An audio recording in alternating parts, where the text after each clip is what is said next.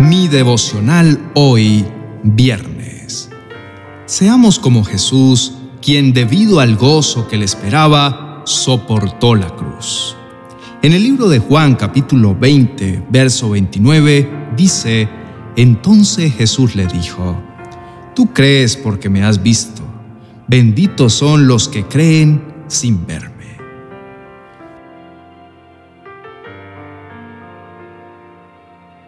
Te invito a reflexionar en esto. Todos hemos pasado por aquellos momentos en los que todas las cosas fluyen y salen como esperábamos. Esos momentos maravillosos en los que oramos por algo y vemos a Dios obrar de manera inmediata. Cuando vemos que todas nuestras necesidades son suplidas. Cuando estar en la presencia de Dios es un deleite constante.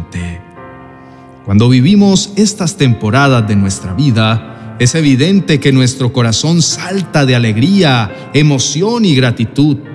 Nos sentimos rozagantes y llenos de valor para lograr lo que queremos. Sentimos que no hay imposibles y creer en la verdad de que todo lo que pidamos creyendo en oración, Dios nos lo dará, se hace muy fácil. Pero, no obstante, nuestra vida no siempre es así de plana, pues también vivimos y viviremos temporadas que son completamente lo contrario. Todos nuestros planes parecen frustrarse.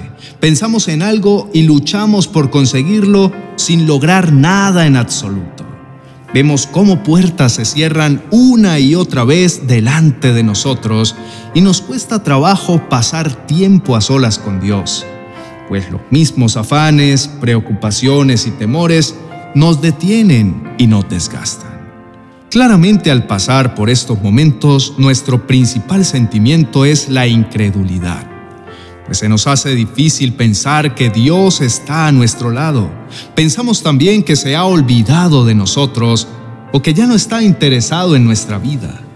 Qué gran mentira la que el enemigo aprovecha para sembrar en nosotros cuando las cosas no salen como esperábamos.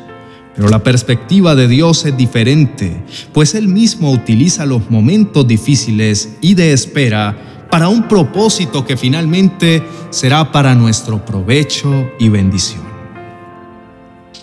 Jesús llama bienaventurados, dichosos y benditos a aquellos quienes aún sin ver pueden seguir confiados.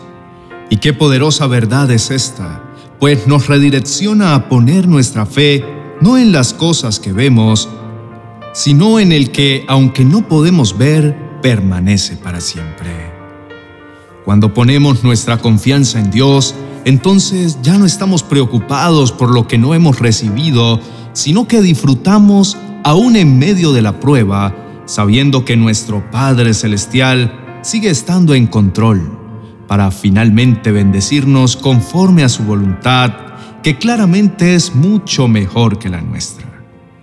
Hermano amado, quiero invitarte en este momento a elevar este clamor delante de la presencia de Dios. Oremos.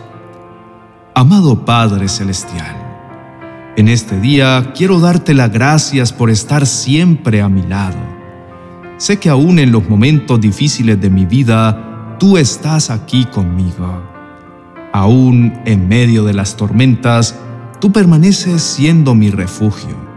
En este momento determino en mi corazón creer en ti, aun cuando a mi alrededor no pueda ver las cosas que espero.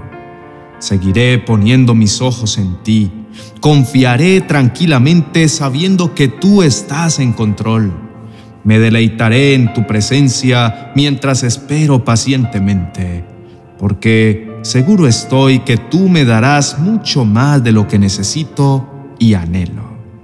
En el nombre de Jesús, amén y amén.